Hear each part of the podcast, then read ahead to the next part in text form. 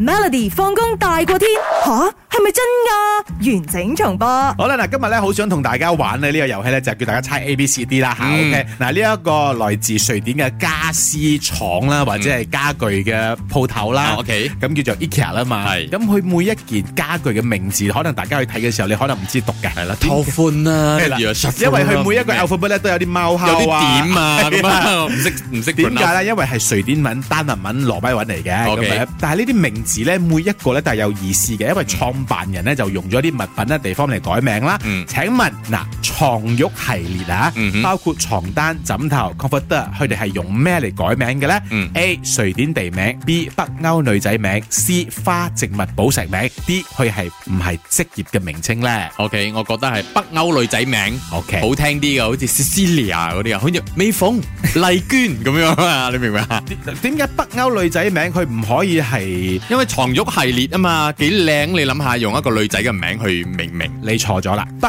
歐女仔名咧係用喺窗簾布同埋布料度啦，係咪更加適合咧？用響床單系列適合啲，佢哋錯，佢哋錯。嗱， 嗱我先同大家誒、呃去講講幾樣嘢啦，可能 OK，OK 大家會經常見到嘅，或者你咁啱去 IKEA 嗰度你睇睇啦。啊嗯嗱，佢哋嘅 coffee table 啦，誒呢個咖啡台啊，嗯或者一啲 storage 啊，或者啲 lock 啊，嗯係以瑞典地名嚟命名嘅。OK， OK，OK，嗱，床具嗯、衣櫃、嗯客廳家具嗯就以挪威地名嚟命名嘅。 OK， OK，咁然之後咧，如果你係嗰啲 dining table 嘅話咧，嗯嗯嗯就以芬蘭地名嚟命名嘅。 OK，書架你依期好多書架嘅係㗎係係嘛，係啊咪啊？就以職業嚟命名嘅吓。 OK，啱啊，啱啊，有有邏輯呢個。台台凳凳咧，嗯就以男仔名嚟命名嘅。 ，OK，啱 OK，。嗯好啦嗯地氈嗯好靚噶嘛，地氈嗰個羊毛我都好中意嘅嗯嗯嗯嚇。OK，就以丹麥地名嚟命名嘅。 ，OK，係係啦，床上嘅一啲誒紡織品啊，嗯或者 comfort 啊、枕頭啊嗰啲咧。 OK，戲肉嚟啦，嚟答案。就以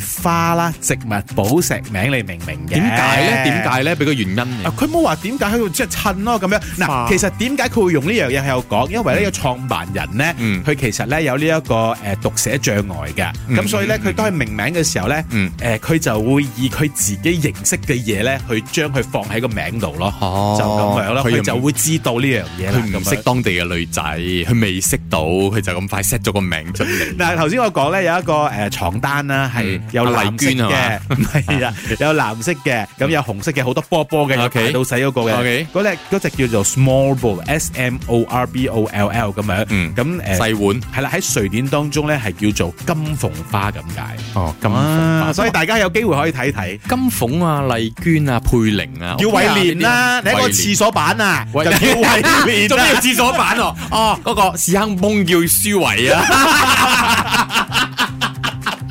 每逢星期一至五傍晚四點到八點，有 William 新偉廉同埋 Nicholas 雍舒偉陪你 Melody 放工大過天，陪你開心快樂閃閃閃。